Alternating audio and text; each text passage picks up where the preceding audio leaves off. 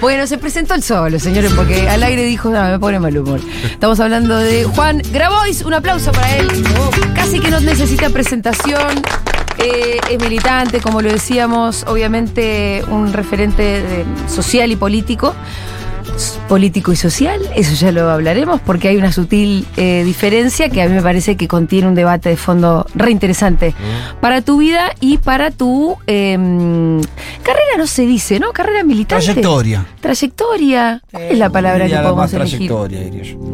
Eh, bueno, Juan, bienvenido, gracias por estar acá. Bueno, gracias por invitarme, gracias Pito, Fito, ¿no? Eh. Fito. Fito, un Che, gusto. Mirá- Fito y Pitu, somos. eh, Fito Mendoza Paz te lo presento, al Pitu Salvatierra ya se conoce. Cuando estamos juntos nos dicen pitufito. Así, todos juntos. Eh, No, pero mira, mira por dónde voy a empezar, porque nos gusta hacer como un poco una cronología, eh, una línea de tiempo. Em, y vos empezás en un colegio en San Isidro, el señor Fito Mendoza también, con lo Sí, cual ahí, eh, No, no al mismo, capaz que sí. no al mismo, ¿A pero cuál fuiste vos? Yo, yo iba al San Esteban y antes al St. Paul y jugamos a rugby contra tu colegio. Bueno, en realidad es el gospel, donde es- terminaste, ¿no? terminé, pero no, para mí fue una experiencia muy importante. Sí. Porque en esos colegios lo que se hace es eh, construcción de vínculos fundamentalmente, no es que son, Claro. son colegios para estrechar vínculos entre determinada élite, no son porque sea mejor que otros. digamos, Exacto. ¿no? De hecho, cuando vemos cómo escriben muchas veces, no Sí. les han enseñado a No, usar las comas no. ni a puntuar. Con lo cual, ¿qué fueron a hacer al colegio? No, pero bueno, no, generaron vínculos de, Sí. Digamos, guetos de élite. Bueno, ya ves que el, por ejemplo, el gabinete de Macri eran los amigos del colegio. Claro. Y, y son vínculos muy fuertes, ¿eh? Son vínculos muy fuertes de, de complicidades, de como pasa con cualquier pibe en la escuela o en un barrio, lo que pasa que en otro contexto social totalmente distinto. Entonces a mí me sirvió mucho para entender la cabeza de ese sector, donde había muchos pibes y pibas buena gente y después había Sí. estas prácticas eh, patriarcales propiamente dichas, como cogerse a la mucama, eh, como iniciación sexual, que era Ay, una cosa cosa. aberrante. Sí, sí, sí. Bueno, pero esto es lo que pasaba. Sí, o sea, sí. es lo que pasaba, es la verdad. Y no sé si nos sigue pasando. Mm. Es decir, hay gente que se cría pensando que está por encima de los demás. Se cría pensando que se puede eh, llevar por delante a todo el resto de la sociedad. Y hay una formación en el clasismo, digamos, ¿no? El clasismo de los de arriba eh, es un proceso ideológico eh, cotidiano que se va inculturando en Claro. los pibes, las pibas de ese sector. Y Desde que- la cuna, ¿no? Desde la cuna y que, bueno, algunos zafan y otros no. Sí, ahí es donde me parece interesante que vos zafaste, ¿no? Sí. Incluso creo que nosotros acá, va, Sí. Fito y yo, podemos decir lo mismo. Gracias. Pero, Eh, ¿a vos a qué colegio fuiste? Yo fui al Woodville en Bariloche, Ah, mira. por eso. ¿Y vos, Pitu? Yo fui al Aristóbulo del Valle y terminé la secundaria preso. bueno, bien. Ahí tenés. De La Plata. En La Plata. so- somos una mayoría de chetos acá en la mesa. Bueno, eh, Eh, pero, son- ahora- pero creo, viste, para mí también fue como haber visto una cosa fuera de la caverna, fuera de la burbuja, fuera Sí. del tupper, Sí. desde muy temprana edad también. ¿Cómo Pero- fue para vos? ¿Cuándo No, te empezó para a mí fue muy, fue, fue muy distinto porque yo eh, soy una especie de mm, eh, excluido serial de las escuelas. Es decir, cambié seis o siete escuelas. Ajá. Me iban echando de, de una escuela a otra. ¿Por ¿Cuál era el revoltoso bardo o que hacías? Por revoltoso. Ah. No, no, ni por política, ni por nada, Por porque era un pendejo Por hinchapelota. hinchapelotas. Por Pero bueno, algo de eso todavía creo que Sí, sostenés y usás sí. a sí, favor sí, en tu carrera eh, política. Sí, sí, sí. Creo que eh, lo que he tratado de hacer es eh, utilizar mis muchos defectos para el bien. Está bien, claro. Entonces. Potenciar. Eh, eh, no, pasé, qué sé yo, dos jardín de infantes. No. Ah. ¿Te echaron de un jardín de infantes? No, pará. Re- Puedo decir toda la trayectoria. San Cristóbal, Victoria, Lenguas Vivas, público. Sí. Duré menos de un año. Sí. Belgrano Chico, que era un colegio mixto donde iban chicos especiales eh, con eh, síndrome de Down, Sí, eh, sí. porque me habían diagnosticado una, eh, un retraso madurativo, no, un retraso intelectual. Ah, mira. Eh, sí, me habían hecho unos tests y había salido pero así. tardaste en hablar. La verdad, o- la verdad que no me acuerdo. Ah. O sea, tengo. Sí, no tenés por qué acordarte porque era chiquito. Era chico. Después en cuarto grado me, me- no me fue bien ahí, me fui al Langeley. Sí. Estuve un año en un colegio católico, en San Tomás de Aquino, me peleé con los curas. Eh, después fui al Ilse. Ajá. En el Ilse estuve bastante. ¿Para el ILSE además tuviste que hacer un ingreso o me equivoco? No, en el Ilse podías entrar en el segundo Ah, año. ok. Eh, sobre todo porque yo tenía latín en el otro colegio, en el Ilse había latín. En el Ilse me fue relativamente bien hasta quinto año porque había una rectora que me odiaba, se llama Saldumbide, que los que fueron al ILSE, que debe haber público tuyo del ILSE, se van a acordar que era más mala que las arañas. Sí. ¿Cómo era el nombre? Saldumbide, Vilma Saldumbide. Y tenía Era una- como una tronchatoro. era, primero era muy radical. Sí. Radical, eh, jodida, era una jodida. Bueno, Pero bueno, bueno, radical. Radical tenés para radical en términos a Moró, extremos, o antiperonista. Ah, claro. A Cornejo. bueno, yo los radicales No te gusta No hay mucha diferencia para vos. no me, no me gustan en general. Sí. No, no tengo nada contra ninguno de los que nombraste, pero qué sé yo, no sé. Es un. Es un. No sé. Es como un sentimiento Sí, también. sí. Eh, y. mm, después, eh, bueno, cuando me. La Saldumbide me dice. Quinto año, ¿eh? Sí. Quinto año. Estabas por terminar, no te marzo, faltaba nada. Marzo de quinto año. Me dice, o te cambias de escuela o te hago repetir el año. Porque Ah, te ponían ok. 25 amonestaciones y te Ah, hacían te perder. quería sacar de encima. Claro. Entonces me tuve que ir quinto año.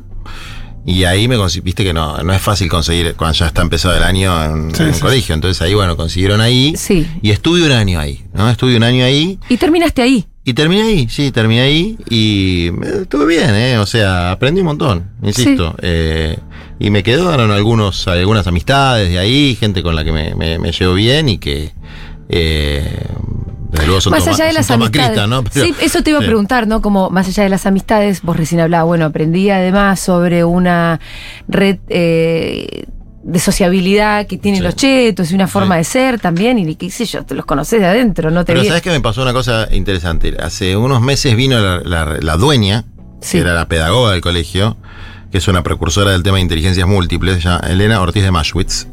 Eh, fíjate. Y, eh, Tres, cuatro apellidos, sí, ¿cuántos? y además era medio muy derecha. Sí. Y eh, me vino a ver porque le gustaba el planteo mío sobre el tema de educación Ajá. y entonces me vino a traer libros y bueno, qué sé yo, a veces aparece gente que eh, no está en la participación política Sí. directa y que con ideas concretas te podés enganchar. Y podés tender eh, lazos, obviamente que podés seguir haciéndolo. Porque si nosotros asumimos que tenemos el país roto en dos, Sí.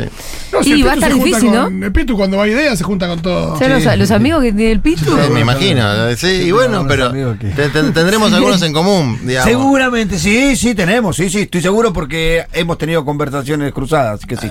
Eh, y además, No todo tampoco está podrido ahí. no, pero Hay gente que con la cual podés defiende sus intereses, pero con la cual podés compartir. Y bueno, una es que eso es lo importante. ¿no? Cuando vos tenés claro tus, los intereses que vos defendés, Sí. te puedes entrar con cualquiera. El problema Eh, es cuando no tenés claro los intereses que defendés. No quiero que dejemos nuestra línea cronológica de lado, la vamos a dejar de lado un ratito, pero acá me interesa esto, eh, porque vos desde que pasás de ser un dirigente social a ser un dirigente político, hay algunas cosas que cambian, ¿no? De hecho, cuando, cuando vos contás que Cristina te dijo, dejate de joder, porque la frase es esta, dejate de joder y ponete a hacer política, te está diciendo vos hasta ahora lo que venís haciendo es ligeramente distinto, ¿no? Como que un dirigente social es el que defiende a un sector muy determinado ya el político tiene que incluir más variables, aunque priorice cuáles son los sectores que defiende. Mira, yo sigo pensando lo mismo que pensaba cuando empecé a militar en el 2000, 2000, 2001. Que, como hablábamos antes, no había nada. No había Cristina, no había Néstor. Lo único que había era miseria eh, y falta de perspectiva. Y en esa época, nosotros nos forjamos con, con dos elementos muy distintivos. La lucha en la calle, la pelea callejera, es decir, la lucha por intereses concretos de un determinado sector social. Eso era el MT. Eso era el MTE Sí. y, Eso. eh, y la construcción de poder popular, de organización popular, ¿no? Después lo que pasó es que en el proceso siguiente se fue generando una suerte de politicismo, si se quiere, que es eh, la desviación contraria al basismo. Todo depende del Estado, todo depende de los funcionarios. El sujeto de la historia es el militante político. Ah, Yo no estoy de acuerdo con eso. Yo creo que el sujeto de la historia es el pueblo y el pueblo se organiza a través de sindicatos, movimientos sociales, organizaciones Bueno, barriales. pero entonces ahí el pueblo termina siendo militante. No, bueno, lógico, yo siempre fui militante. Pero una cosa es la política institucional partidaria sí. y otra cosa es la construcción de poder popular. ¿Pueden tener momentos de confluencia? Sí. Y tienen muchos momentos de divergencia. Sobre todo en sociedades donde no existe, como en la época de Perón, una síntesis absoluta donde todo el movimiento obrero se encuadraba detrás de una conducción. Eso no pasó en la Argentina, digamos, no pasó ni siquiera en la época, en el mejor momento de Cristina.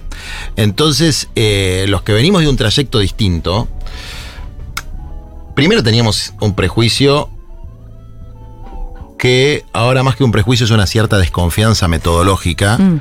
Sobre lo que Milei llamaría la casta. Es decir, Sí. el staff permanente de la política. Bueno, de hecho vos durante el kirchnerismo nunca lo fuiste, lo fuiste después. Lo cual me interesa Sí. desde el punto de vista metodológico. No, no, tampoco lo soy ahora. Es decir, eh, Bueno, cristinista. sí, pero eh, el estamos eh, en la cultura del adjetivo. Sí, A mí bueno, me interesa- necesitamos A mí entendernos. me interesa el sustantivo. Sí. A ver, en mi trayecto militante había una prioridad que era la defensa de los intereses de un sector, que eran los trabajadores y trabajadores excluidos. Que después se fue ampliando a la agenda de tierra, techo y trabajo, que son los que no tienen techo en cantidad o calidad suficiente, lo mismo con el trabajo, lo mismo con la tierra. Campesinos, pueblos originarios, etc. En la defensa de ese sector, vos confrontás todo el tiempo con la política. Aún con el... Es más, te peleas... Es más Sí. difícil negociar con los amigos. Es mucho más difícil. Es más, al que le tocó negociar con la ciudad, sabe que es más fácil negociar con la ciudad que negociar con la nación.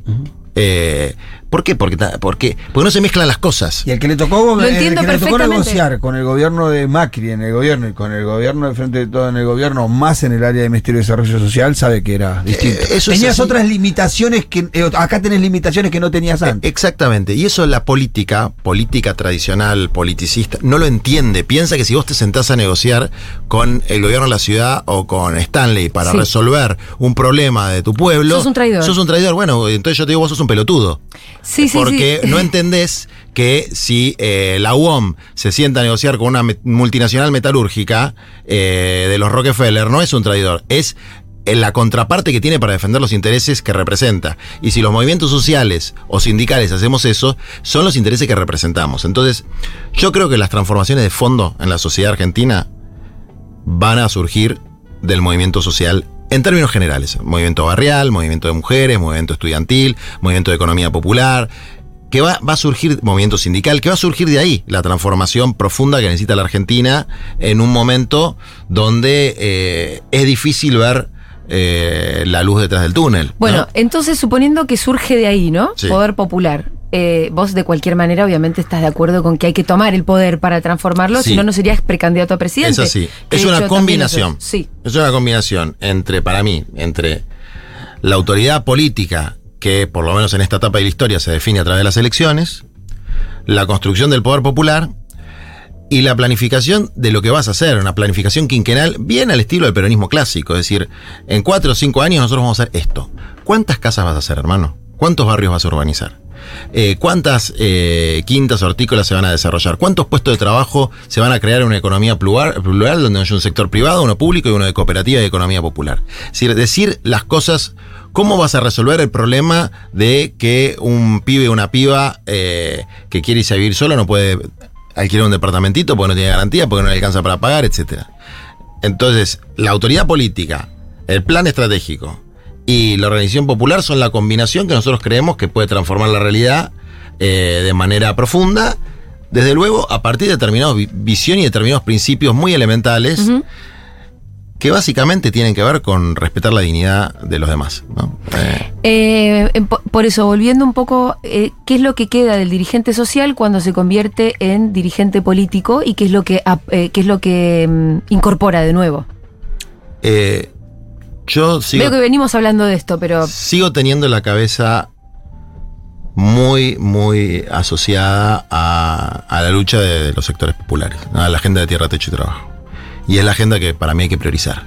O sea, la agenda de los de abajo. eh, que incluye la educación, la salud, la cultura, etcétera, pero eh, no puedo mentir con esto. eh, no voy a decir, no, la verdad que yo voy a priorizarlo. No, yo no voy a priorizarlo de todos. Yo voy a priorizar al 35% de está abajo. Y lo demás después vemos. Y- Porque los que necesitan al gobierno, el movimiento social para transformar su vida son sobre todo los que están afuera. eh, sin Eh. duda, no quiero irme porque si no ya empecé, te voy a- no, no te quiero empezar a preguntar ¿y qué vas a hacer con el FMI? Y esas cosas dejémoslas para después, porque tengo ganas de que sigamos haciendo un poco esta trayectoria militante. Eh, Bueno, vos empezaste ahí en el 2000, 2001 Mm. y hay una historia que es conocida, que es que vos te acercaste a los cartoneros que había en la esquina de tu casa a llevarles mate cocido. A mí me parece que esto es como una historia eh, muy... eh, que se- ¿Cuál sería la palabra? Es conmovedor para empezar y además es como una militancia casi, te diría, como primaria. ¿no? Pero además lo más primario. Vos po- podría ser lo mismo, podría haber pasado tipo en la, entre dos cavernícolas. Total. Ah, loco, mirá, ¿te falta algo? Sí. Y te lo voy a llevar. Eh, ¿Desde qué voluntad nació esa, esa cosa de ir? ¿A dónde estaban los que vos veías que la estaban pasando mal? Lo, yo creo que es algo que pasa en los barrios populares, pasa todos los días eso. Cuando hay un pibe que necesita, la gente le da. Mm. Lo que pasa es que nuestra ciudad se fue convirtiendo en una ciudad de indiferentes. No todos, pero la indiferencia es una constante de la ciudad. O sea, el, eh, el cartonero era parte del paisaje, una parte desagradable del paisaje. Es decir, algo a esquivar. ¿No? Claro, a mirar para otro lado. A mirar para otro lado y a quejar, porque encima a quejarse, ni siquiera. Y, y- y después había un sector muy grande también que decía, che, loco, ¿esto qué está, qué está pasando? O sea, que a nosotros nos cambió nuestra visión del mundo, porque no sabíamos que existía gente que revolvía la basura de las clases consumistas para subsistir. Era un poquitín nuevo en el paisaje. Era nuevo, era una cosa nueva. Ahora, todo eso ya se venía acumulando en las barriadas Claro. de fines de los 90. Después, cuando empezamos a aprender lo que pasaba en el norte, lo que pasaba en la Patagonia, lo que pasaba en el conurbano profundo, bueno, evidentemente la ciudad siempre tuvo algo de burbuja, cada vez menos, porque cada vez se va precarizando más, pero siempre tuvo algo de burbuja. Y esa burbuja la rompieron los cartoneros, porque los cartoneros venían de todos lados, de la Villa de Capital, de la Villa de Provincia, de Caraza, de Fiorito, de la Cárcova, del Fondo de San Martín, venían de todos lados. Entonces, eh, y, y a, a mí por lo menos me llevaron con ellos, digamos, ¿no? Es Sí. como, como, como que te enamoraste de una francesa y te fuiste a vivir a Francia. Sí, me parece algo súper lindo de lo que decís, de mm, que no fuiste indiferente. Sabes que hoy me crucé con una persona, en la una señora en la calle, y me saluda, ¿no? Hola Julia, qué sé yo, siempre te escucho. Porque vos pasabas por ahí y yo volanteaba. Y yo le dije, ay, ¿te agarré los volantes? Sí, sí, siempre me agarraba los volantes. Ay, menos mal. Pensé, porque viste que a veces uno agarra el volante, a veces no lo agarra. Y yo cuando lo agarro, obviamente que no me interesa el contenido, me interesa no ser indiferente con una persona que me lo está dando. Son cositas a veces las que sostienen el mundo, ¿no? Y, y hay que, y hay que esforzarse, porque Sí. lo más a cualquier ser humano, porque acá santo no somos ninguno, es pasar de largo. Sí. Mira, yo laburé de telemarketer. Cuatro años. Tres años. Y obviamente a la gente le molesta que la llames y de 10 que llamas, 5 te tratan muy mal. Sí. Y sufrís, porque aunque Te están tratando te están mal. tratando mal. bueno, entonces, claro, vos por ahí estás ocupado en tu casa y de repente ahora ya no existe más eso, porque no se usa más el teléfono fijo, te llama alguien y entonces tenés que hacer un esfuerzo, respirar y pensar dos veces antes de contestarle mal. Hay una persona del otro lado. Lo mismo cuando te entregaron fría las papas fritas de McDonald's. Mm. Pensá dos veces antes de quejarse. Lo mismo cuando vas al banco y no anda el cajero y está la, la- la piba de seguridad. No te la agarres con la piba de seguridad. Eh, es decir, son esas pequeñas cosas que tienen que ver con la, Empatía. con la empatía. Sí, Con la sí. empatía. Eh, pequeñas cosas que después pasan a ser más grandes, ¿no? Como la organización, ya. Entonces volvemos. El Sí, bueno, ahí hay como un nacimiento eh, eh, de, viste que siempre hablamos del proceso del militante, ¿no? De cómo el, el militante empieza a ser militante cuando deja de mirarse el ombligo y entender el contexto. Creo que ahí viene es como la oruga, ¿no? Sí. Ahí ese acercarse al mate cocido es como un despertar de una conciencia que está ahí, que en algunos no la tienen, pero que algunos sí la pueden despertar. Y al mismo tiempo empiezan a hacer otra cosa que, que también es interesante eh, escucharte de, de cómo fue en, en tu caso, esto de sentirte parte de algo, de, de estar con gente que, que piensa igual, digo, hablando de esto de que habías cambiado mucho de colegio, de que te habías manejado por ahí en ambientes donde, donde no todos pensaban como vos y demás, esto empezaba a juntarte con gente que sí, y que está en función de, de los mismos intereses eh, que vos. Y eso, ¿no? O sea, Hay una cosa de, de la identidad Claro. militante que, que es tan fuerte como la identidad de. Sí, yo de siempre digo, a mí me sacó la melancolía empezar a militar, por ejemplo. Mm.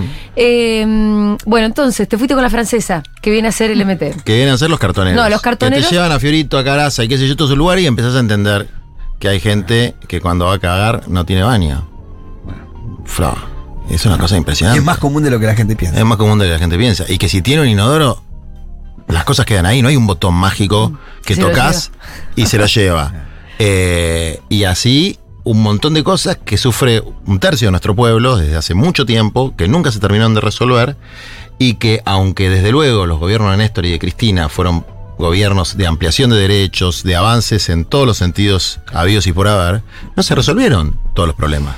Y cuando vos estás peleando con el tercio de abajo, la verdad es que si no venís del tercio de abajo, sino del tercio de arriba, la indignación por la desigualdad y por porque no se resuelvan las cosas, y es parte del motor de lo que te hace militar. Y me parece que hay una cosa interesante de lo que hablamos, o sea, entre agarrar el volante, eh, tratar bien a, al laburante McDonald's y a la persona que está cuidando en banco y todas esas cosas que debería ser lo normal en una sociedad. Y militar, ¿cuál es la diferencia que hay? ¿Cuál es la diferencia que hay entre una buena persona y un militante? La diferencia es que el militante decidió dejar una parte considerable de su vida al servicio de una causa social o política. Y o política.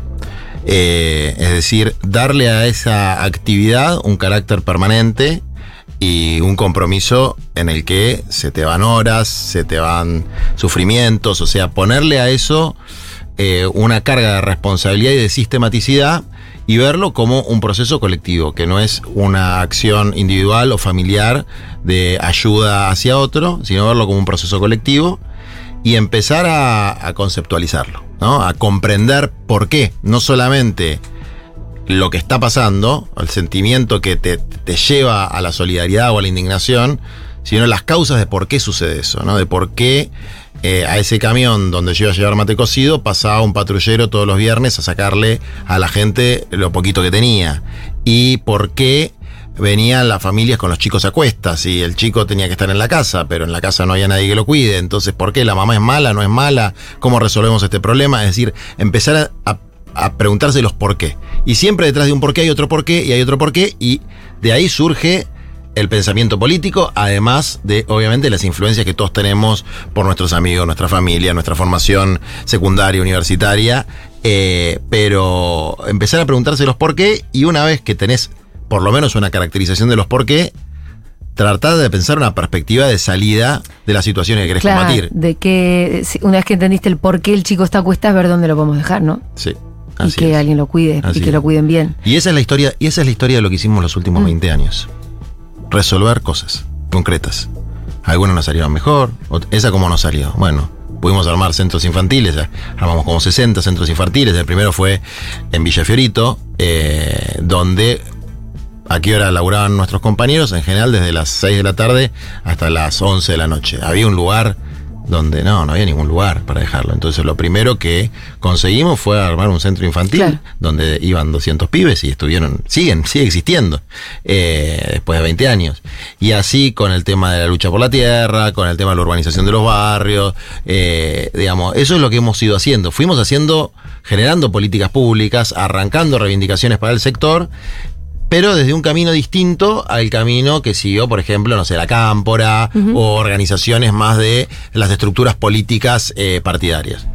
Bueno, eh, básicamente, eh, cuando vos empezaste a militar, esos, esos cartoneros que conociste, eh, era, estaban llevando adelante una actividad que era ilegal. Y ahora no solo eso, sino que hay mucha más, eh, bueno, más derechos, además, alrededor de esa actividad que se empezó Sí, a el. Estado los reconoció como trabajadores. Claro, eso Es ya es un, montón. mo- es un montonazo. Sí, Lo pasó de correrlo y expulsarlo al otro lado de la General Sí. Paz y bueno, ustedes son Sí. trabajadores. Sí. Te montón. fuiste un tiempo también al sur, a vivir a San Martín. Sí, me fui un poco al sur, ya estaba.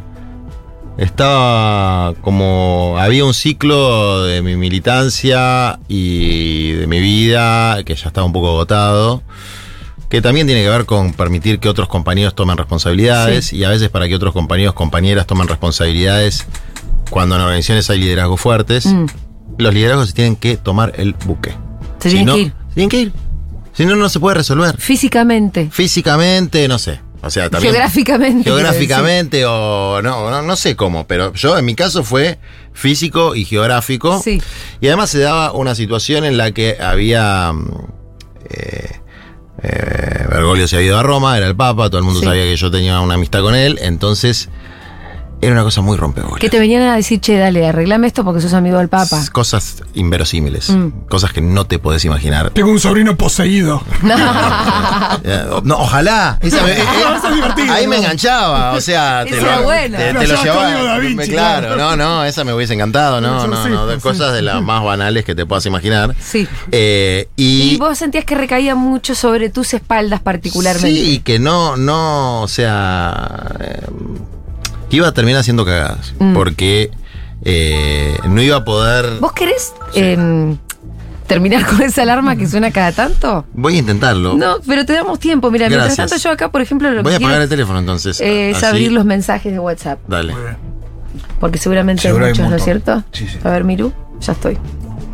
Eh, bueno, entonces te tomaste el palo, dejaste el lugar, Y ahí me, me- lo que pero me- allá te empezaste a hinchar las pelotas también, no es a que la te, no fue semana un me- retiro. A la semana me aburrí. a la semana me No fue un aburrí. retiro espiritual. eh. y, y, Empezaste a hacer lío. y empecé a hacer lío.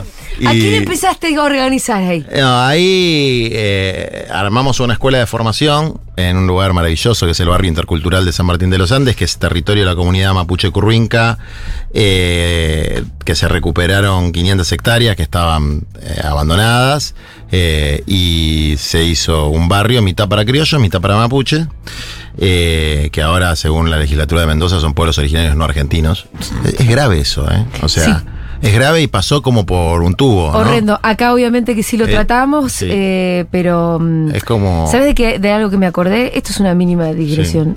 Hace muchos años, más de 10, yo entrevisté a... a, eh, se llama Puma Catrileo, un mapuche. Y, y él, yo le pregunté, ¿vos te sentís argentino? No sé por qué se me ocurrió eso. Y él me dijo, no. Y ahí fue como, ¿en serio? Y en un momento, como que obviamente yo no le iba a decir a él lo que tenía que sentir, pero me pareció de esas posiciones que son un poco Sí. peligrosas Sí. porque se pueden parecer mucho y tocarse con otro lado.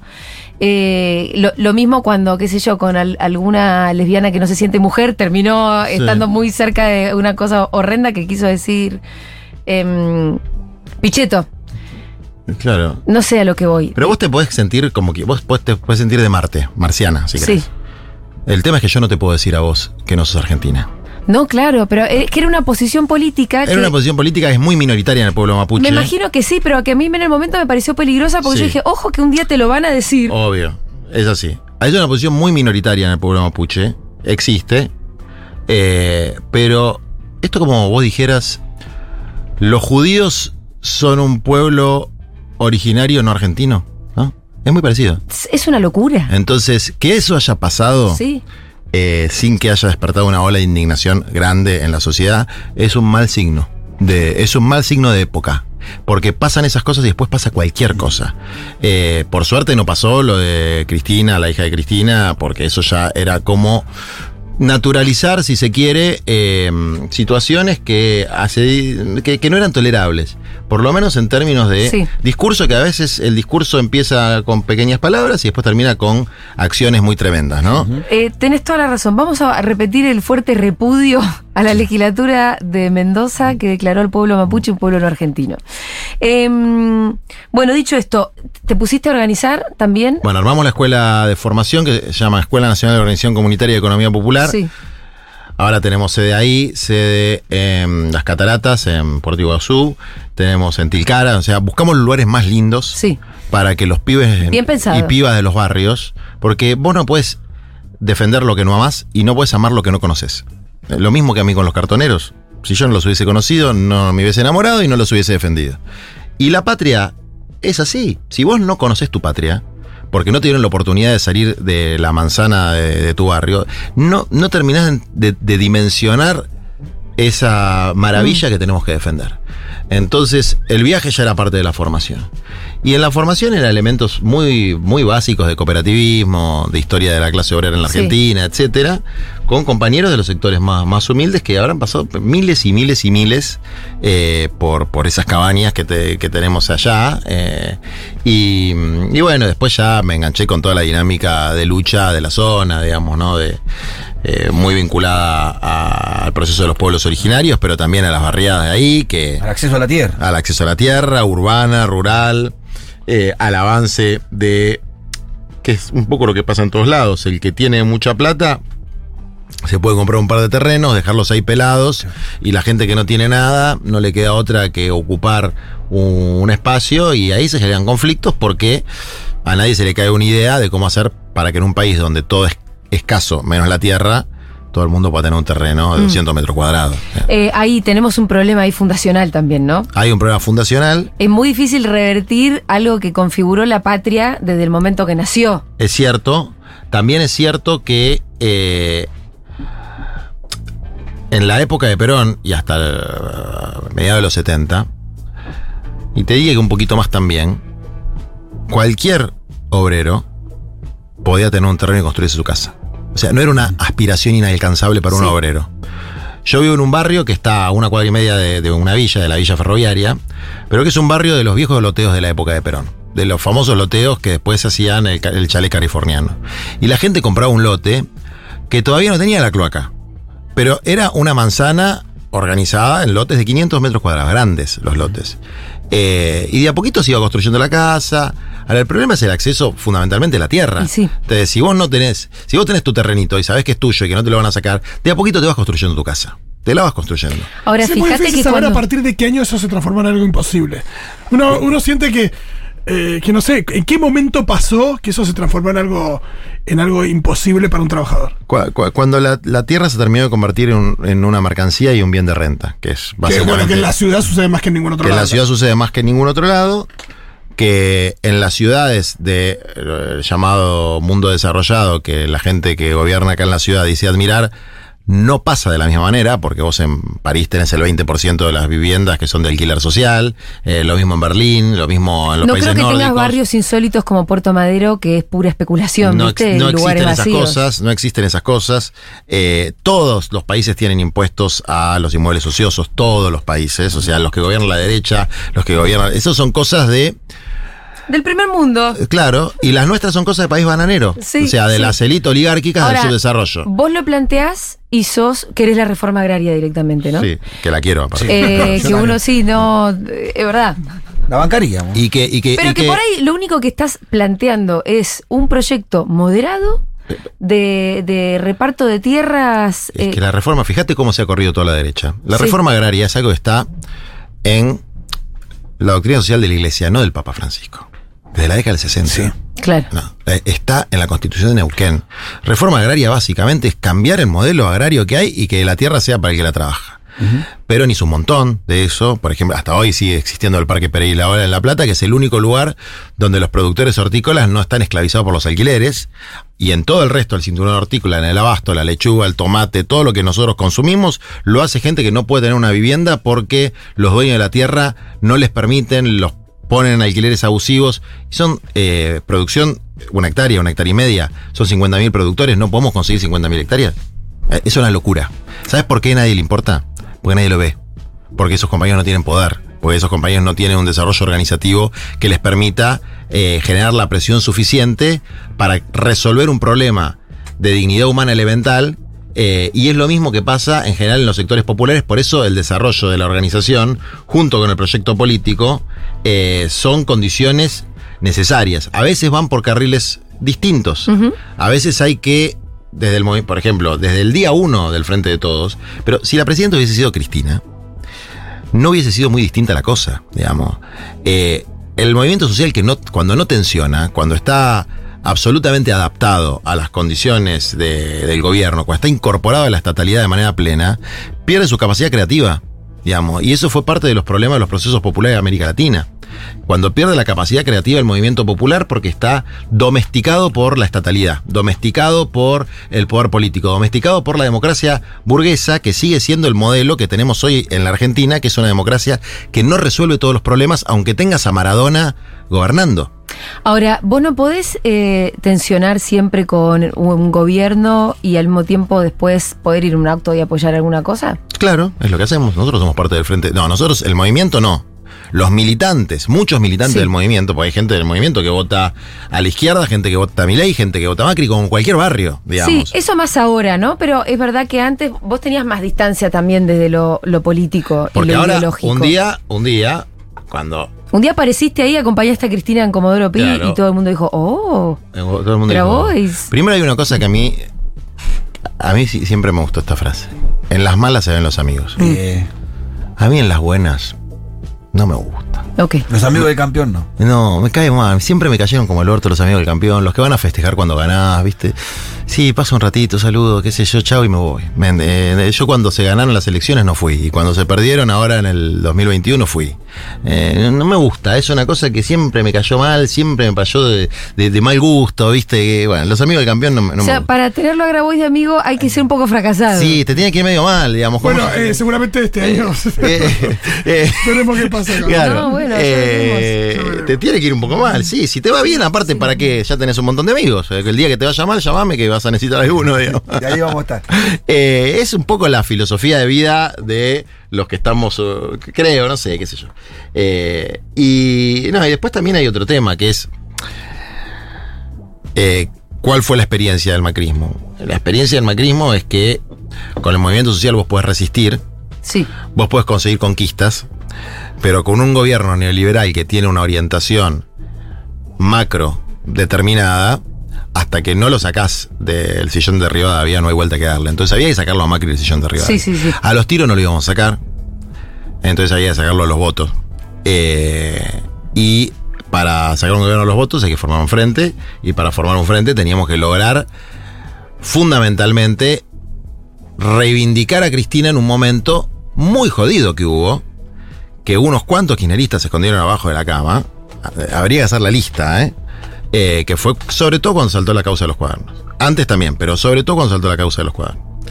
Eh, ¿Por qué? Porque eso eh, son los momentos difíciles. O sea, es como cuando. Y además nosotros lo veníamos haciendo en el resto de los países de América Latina, digamos, con, con- con Lula, con Evo. Entonces, ¿cómo no vamos a defender a Cristina, que representa lo mismo que Lula y que Evo, pero en versión mujer y en la Argentina? Entonces, eh, esa fue una decisión para mí muy importante, que era ir a bancar a alguien con quien no había tenido todas las coincidencias del mundo, pero que para mí era y es la mejor y la más importante dirigente del pueblo argentino, en un momento donde no sobraban los amigos, ¿no? Y después la tarea de armar el frente era una tarea de construir una coalición lo más amplia posible, donde yo creo que hubo un error, que es regalarle la hegemonía de ese frente a sectores que no representaban lo que la mayor parte del electorado y la militancia del Frente de Todos quiere. Es decir, sectores que representaban la ancha avenida del medio, que nunca fue tan ancha, y que nunca tuvo más de, bueno, en algún momento coyuntural, pero en una presidencial nunca sacó más del 10-15% de los votos, terminó hegemonizando y hoy hegemoniza la, la coalición. Eh, Juan, no puedo creer que ya son menos 10, porque la verdad siento que acabamos de empezar. Eh, pero bueno, algunas cosas más. Alu- ¿Pensaste que... ¿Te imaginaste que querías ser presidente? No, que no sé, te imaginaste siendo presidente. ¿Te- ¿Alguna vez te imaginaste que vos querías ser presidente? Cuando era chico lo decía. Ah, mira. Tengo una Cuando anécdota- hacías bardo en la escuela y... Y tengo una anécdota con Menem, a vos que te gustan las anécdotas. sí. Mi papá fue eh, coordinador de una intervención en Corrientes que hubo hace muchos años. Ni me acuerdo quién era el gobernador. Era la época Romero Félix. Creo que sí, algo, algo de eso. Eh, ¿Vos qué edad tenías? Pone que tenía 10, 9, Ah, muy chiquito. 8. Bueno. Y tengo varias de ahí. Me quisieron, me envenenaron, casi me muero, varias, porque era mafia mal. Lo de Corrientes era mafia mal. ¿Te envenenaron a vos? Sí, me envenenaron. ¿De chiquito? De chiquito, sí. ¿Y cómo? ¿Qué pasó? Bueno, me llevaron al hospital y me salvaron. Pobre nene, Bueno. boludo. Te, los sopranos esto. Sí, sí, no, era, era bravo. No, tiroteaban Y la sí. casa, era bravo. Eh, y eh, entonces, bueno, viene Menem a visitar la intervención un día, qué sé yo. Entonces, viste, yo era el nenito más chico que había ahí y... Entonces, ah, vos querés ser presidente, me decían los, los politiquitos que había ahí. Sí. Sí, sí, ¿por qué no le preguntás al Carlos que... que- que- Y digo, bueno, ¿por qué hay que ser presidente para ser presidente? Dice, y tenés que hacerle mucho caso a papá y estudiar mucho nada, entonces no quiero. ¿Te contestó eso? Ni que él le hubiera hecho mucho caso a su papá. Bueno, Tenés así que, que... decir algunas mentiras. Claro. Vos tenés que decir, síganme que no los voy a Y, defraudar eh, y después defraudarlo. Claro. Y, y ahí nomás te diste cuenta que en realidad era el camino de la desobediencia la que te iba a llevar a algún lugar. Sí. A donde vos querías A ver, llegar. ahora qué es lo que pasó también. O sea, hay una explicación muy concreta de por qué yo soy candidato a presidente. A ver. Pero no hay otro. Es cierto, ¿no? Todavía no queda muy claro. Vos, vos igual tenés la idea de que Massa quiere ser. No, no, eh, Massa va a ser. eh, Y entonces candidato. te ves en una. ju- jugando una interna contra Massa. puede ser, quiere ser. Eh, Scioli dijo que quería ser. Sí. No hay otro de nuestro cuadrante político, Exacto. no hay otro que represente el movimiento nacional y popular, la izquierda nacional, la Cristina, no hay. Decime cuándo, decime dónde hay uno. y- Guado podría ser. No, pero no está. No, no, Guado, por eso sé, todavía sé, no. claro. No, Guado Lo único no- que se lanzó fuiste vos ahora. Sí, entonces yo les estoy diciendo, muchachos, a ver, busquemos, busquemos uno mejor. Mm. Y si no, aparece uno mejor, bueno, ahora ya estoy cebado, ahora. Ahora ya Ahora está. Ah, claro. Ahora que venga me va a tener que discutir con la encuesta, ¿viste? La eterna Y con el- Cristina. claro. Eh, ¿Estás eh, cebado porque te estás midiendo y Estás se, te- se nota una sonrisa y hay algo que te entusiasma? Mira, yo no, hago- no, no, no pagué ninguna encuesta, pero Sí. otros ¿Sí? me han pasado encuestas. Porque viste que hay, los encuestadores Y hacen como una trampita. Hacen una que son para los medios Sí. y otra que la garpás si es privada. Claro. Hay un montón de curros que me estoy enterando ahora. Por ejemplo, acá no me pasó, aclaro, Sí. que tenés que garpar para ir a la televisión. O sea, es como. Ah, sí, sí. no, igual claro. te pasamos el ticket cuando te Ah, pero no te conté. O sea, eh, pero es desfachatado, ¿eh? O Ah, sea, sí, eh. llama a alguien y dice, no, pero si ya está en campaña, tiene que. Pero, ¿cómo es esto? ¿Hacen un Sí, recibo? no? Bueno, sí. Igual eh, vos sos una. eh, te, te voy a poner en términos de sos un personaje que garpa también. Claro, por eso me siguen Porque imitando. Te siguen invitando y me imagino que eso lo No, pero tenés uno a favor. recuerda la experiencia de De Narváez. Yo me acuerdo del año ese de De Narváez. Sí. Estaba viendo Boca Independiente en el verano. Sí. Y de repente Niembro dice: Mire, lo enfocaban, ¿se acuerdan? Miren qué bien ahí eh, Francisco de Narváez, qué gran dirigente. Ah, Pero re no no es este PNT. ¿No es ile- ilegal eso? Eh, no Eh, sé si hay una norma. Yo, vos sos más abogado Bueno, que yo, es- buscar. eh, o sea, no, pero por lo menos Eso es- no se podría publicar. No, pero eso no es- Tenés que pagar, tenés que pagar, hacer una factura o algo. Ile- por eso, ilegal. Bueno, no sé, pero, seguro que es irregular en el sentido en el que nadie lo dice en voz alta. Y está negro. Y una vez pasó, hay una anécdota espectacular en C5N, que no me acuerdo qué intendente estaba ahí sentado, y entonces el periodista le dice, bueno, ya redondea los saludos, y dice, pero yo pagué 15 minutos. Y pará, lo más gracioso era que el gerente estaba mirando y dijo. ¿Y ¿A este quién? quién le cobró? Claro, ¿A quién le cobró? Bueno, ahí rodaron dos cabezas que. Me encanta porque era tipo la calecita. ¿Cuántos minutos Era pelotera? el no? kiosquito de uno y lo Y con eso reventaron. se desató una que fue espectacular No, porque oh, era obvio aparte. Yo nunca tuve, nunca, nunca me pidieron Sí. nada, pero ahora llegó como una. Vos sabés que ahora tenés que. Sí. Ya me lo había dicho un compañero, pero no lo creía. Uh, No, Qué bueno, qué bueno Vas a tener pagar, que hacer pero ir y como- después Vas a tener que hacer como Patricia. Burley. Vas a tener que armar una fundación, sacarle plata Claro. al para después pagar la pulinota. Eh, no, yo ya, ya cagaron porque ya me dieron tanta, ¿me entendés? Y que- si ya no te puede empezar a cobrar ahora. No, es difícil y además. No título pagues, porque después van a saber que Ni en pedo, pero ni en pedo, porque me parece aparte que es- está, es- está mal. ¿Cómo ¿cómo? No, es vos pagás en títulos? Le das títulos. Claro, Sí, doy bueno, títulos, sí. eh. Y bueno, algo Lo del otro día la le pasa. víncula estuvo Sí. muy bien. La víncula Esa estuviste me la muy dejó bien. pecando ahí, eh, te, voy a, te voy a dar otra, eh, no, no es una encuesta, pero es un focus, Sí. que son nuestros mensajes, Sí, que hay un montón. Yo voto a Grabois, bien. Muy ese, bien. Ese, ese me cae bien. yo lo voto, para ahí un montón, yo voto a Grabois y Cristina no va, desde Dinahuapi, saludos. Pero Grabois también, me parece, ¿no? Pero obvio que. Pero Cristina no va. Cristina, yo, eso es otra cosa que no entiendo de la gente. ¿eh? Cristina no quiere, no, no, yo también lo... Pues ya está, ya está, no Cristina va. se paró en un micrófono y dijo: Yo no voy a ser candidata, punto. Se terminó la historia. O sea, uno dice- ya, y ya uno está. lee señales subliminales en cada cosa que hace. Sí, no, flaco. Eh, Es muy raro. Eh, Eh, Luis Benítez dice yo lo voto. Sí. Milagros Mercedes dice también eh, yo lo voto a Juan. Eh, María Paz dice hola Miguel, soy de la Cámpora, pero si no va ninguno, eh, vamos con Grabois. me parece muy bien. Eh, Julita, por favor, un rato más con Juan. El litio se lo está llevando... No, no, esto es para un programa anterior. Pero bueno, Juan tiene una postura sobre eso. Tengo una postura. naturales, ¿eh? Me inter- interesantísima. Juliana dice, ¿qué hombre es Juan Grabois? Bueno, también tenés las Graboisitas. Y Graboisitos. Eh, socia de la radio y militante del MTE. Gracias, dice Jessica. Eh, Grabois, dos puntos. Soy del 35% de los de abajo, ni cerca. Pero quiero un país más igualitario, soberano. ¿No soy o soy? Ah, No, no, no soy. soy. ahí se entendió. Pero quiero un país más igualitario, soberano y que el FMI se vaya bien a la mierda. Para eso hace falta inteligencia y meter la patita bien fuerte. Por todo eso te voy a votar. A menos que se presente Cristina, sabrás entender. No, chicos, eh, Juan tampoco se va a presentar, se presenta Si Cristina Cristina. se presenta, habría muchos que se bajarían, así que. sí. Eh, bueno, tenés muchos en- dentro de nuestros oyentes. Mucho bien, votante, Juan. Espectacular. Eh, estamos juntando votos. Está bien. Eh, No, ¿y cómo? po- po- ¿Podemos hablar de esto un poquito? Sí, hablemos un poquito ¿Cómo, de cómo esto. se le habla a, a un joven que está desencantado y que, y que piensa en Milei como una opción para romper todo? Como Milei. Se le habla como Milei. Milei. ¿A los gritos? Pero obvio, ¿cómo no vas a estar a las No, puteadas? enojado, enojado, con enojo, Un con- poco enojado A tenés mí que me estar, gusta loco. lo mal hablado que sos, Juan. O sea, Yo me si no, identifico si no te calentás un poco, eh, Eh, no hay sangre. no hay sangre. Que a veces es lo que se pide, ¿Sabes ¿eh? por qué a mi ley pega bien? Porque mi ley no miente. No, no es careta. Mi ley es lo que es. Sus ideas son una mierda. Sí, pero es No. cierto que no, no, yo- se yo, disfraza estuve de seis nada. horas con él. El tipo dice lo que piensa. Yo no Sí. estoy de acuerdo con nada de lo que dice. Salvo con algunas caracterizaciones, ¿no? Lo de la casta, no lo inventó mi ley, lo inventó Podemos, Pablo Iglesias lo lo inventó. Pablo Iglesias, sí, es una buena caracterización.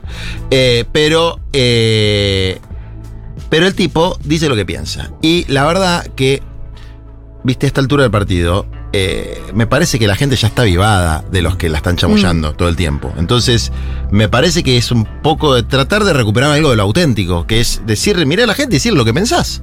Y si pensás eh, de una manera, plantealo de esa manera. Y si pensás de otra, plantealo de otra. Eh, y no querías quedar bien siempre con Dios y con el diablo, porque, viste, no, no va nota, más. se te Se te nota, sí. Hola, seguro les tengo tres hermanas que forman parte del MT, Marcos Paz, y a partir de ahí empecé a entender el movimiento que representa Grabois. Eh, saludos a Grabois, palabras imprescindibles. Acá un par de villeros escuchándolo en la redacción de La Garganta Poderosa. Vamos, La Garganta. Abrazo, compañeros. Abrazo enorme. No sabía que nos escuchaban en La Un Garganta. abrazo a todos los compañeros y compañeras de la garganta. Total, pero de verdad mucho. que no, no tenía idea, que no nos habían llegado antes. Un orgullo. Parte del relato me hizo pensar que, siendo identidades femeninas, es tan difícil irte con los cartoneros. Esto es cierto, mira. Eh, es una digresión este pensamiento, pero realmente creo que para tener en cuenta cómo podemos o no podemos construir un eh, poder popular igualitario, aguante Juan, lo voto, abrazos a todos, dice Sofía. Es verdad que a mí no, si yo hubiera querido ir a la esquina de los cartoneros, Hubiese sido más difícil. yo no hubiese podido. Hubiese sido. si, si- a, a mí me tocó, por ejemplo, con algunas compañeras, De encontrarme sí. en ese momento, Sí, que también compañeras que por ahí no estaban politizadas o compañeras que eran hijas de militantes de los 70, ¿viste? Pero que no sabían dónde. Porque en esa época, ¿dónde ibas a militar? Mm. O sea, en el, No, 2000, claro. en el 2000. Aparte, si tenías influencias peronistas. No, no, Está pésimo, cacoteado, pésimo está momento. ¿Dónde ibas a militar? No tenía forma. Pésimo o sea, momento. Bueno, es lo que nos contaba Eh, el otro día el cuervo. Y, Claro. Que- Claro, sí, sí. claro, él fue de la Martín. Fierro. Claro. Eh, Y el cuervo empezó en los 90. Claro, bueno, ¿de dónde ibas a militar? Entonces, el. eh, pero eso que decís es cierto. Y también es cierto que en ese momento era muy de confrontación física la cosa. Era Sí, muy, muy, física la calle, digamos, ¿no? La calle, era, la, la pelea era, muy, era de otra. o- o- distinta, fue cambiando. Después con Kirchner, fue Kirchner entendió cómo sonaba la música después del asesinato de Maxi Darío. La entendió perfectamente y eso cambió diametralmente. Es más, ni siquiera durante el gobierno de Macri existieron los niveles de represión que hubo durante entre fines de los 90 Mm. y el gobierno de Kirchner, digamos. Claro. Sí en las represiones en la Patagonia, con los asesinatos que hubo en la Patagonia. Pero fueron casos puntuales. En las represiones callejeras eran represiones donde te metían en cana, me metieron en cana cuatro veces. Sí. Eh, te pegaban, te empezaron a tirar a los ojos balines de goma. Pero las otras, en esa época, vos no- por ahí no volvías. Sí, sí, sí, Vos te- por ahí no volvías. Eh, era un nivel de. Muchas racias en los Sí. boliches. Y no Ir a un recital era una cosa muy peligrosa. Y no existía la camarita del celular.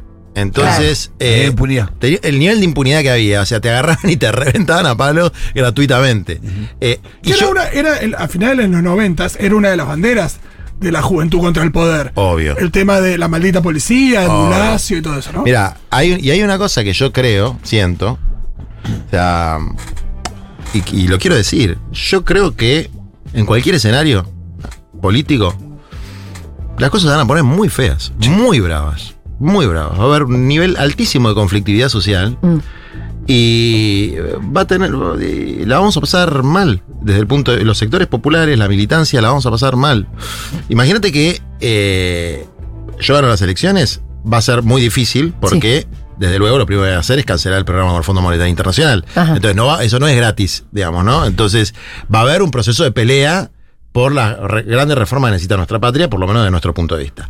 Ahora, si gana cualquiera de los que hoy están como candidatos y sigue con esta política de ajuste, o profundiza esta política de ajuste, y la gente empieza a, pelear, ¿qué es lo que va a pasar? ¿No? Entonces, yo creo que también Pensar que un sector de la sociedad va a aceptar pacíficamente, mansamente, quedarse afuera del sistema es una estupidez. es una estupidez. Y, y- y- y estamos muy cerquita. Mm. Está muy, está muy finito todo, ¿eh? Está muy delicada la Está muy situación finito económica. todo y, y, Y es.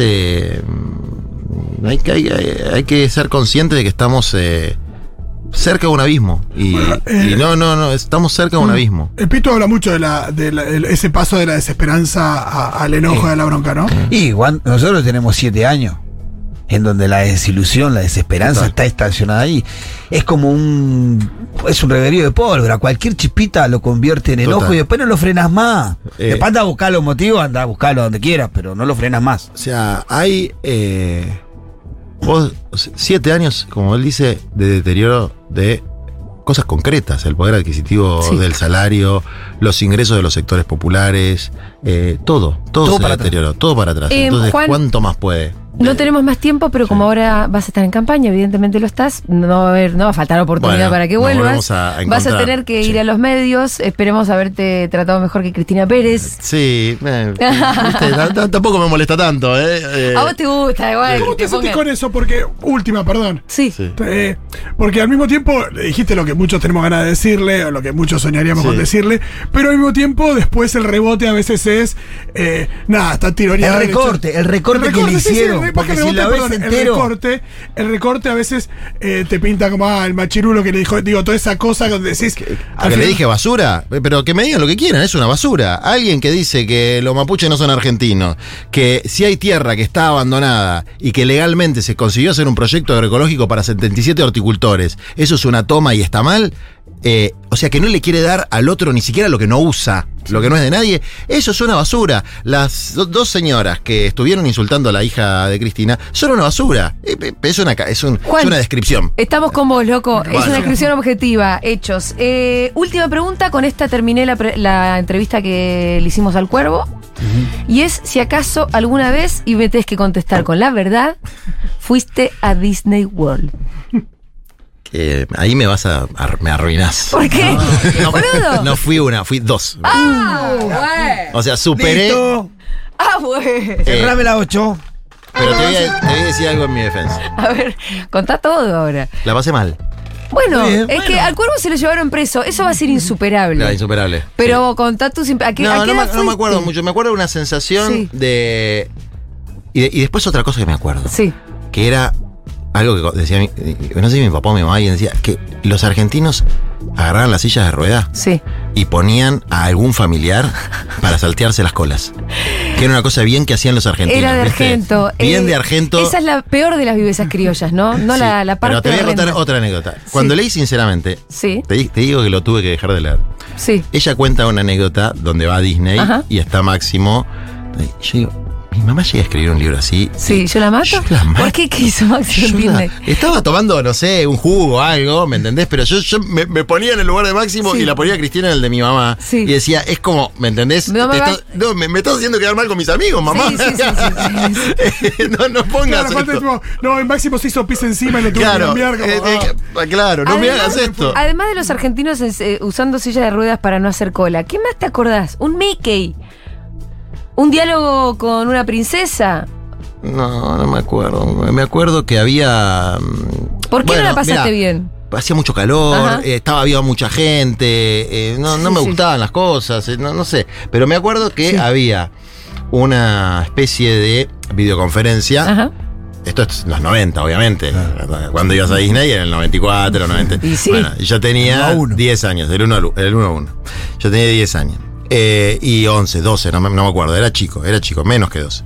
Y eh, estaba, había como una videollamada eh, en Epcot Center, que era el lugar eh, Ah, tecnológico. de la tecnología. De la tecnología. Y, y eso sí me impresionó. Y ahora. Es lo que tenemos es lo en que nuestro bolsillo Es lo todo que el tiene todo. Lo que tiene. Eh, en cualquier villa existe eso también, ¿no? Sí. Entonces es. Qué increíble, y hago esta reflexión final. Ajá. Como cosas que parecían de ciencia ficción hace 20 años hoy están al alcance de cualquiera. Y cosas que hace 20 años estaban garantizadas, o hace 30 años, como tener un pedacito de tierra. Eh, hoy son eh, irrealizables, ¿no? Con este aplauso lo despedimos a Juan Grabois. Igual, bueno, eh, hacer política es plantearse sueños y la posibilidad de cambiar las cosas. Así que buena suerte para ustedes. Muchas gracias. Fue Juan Grabois que pasó por Seguro La Habana.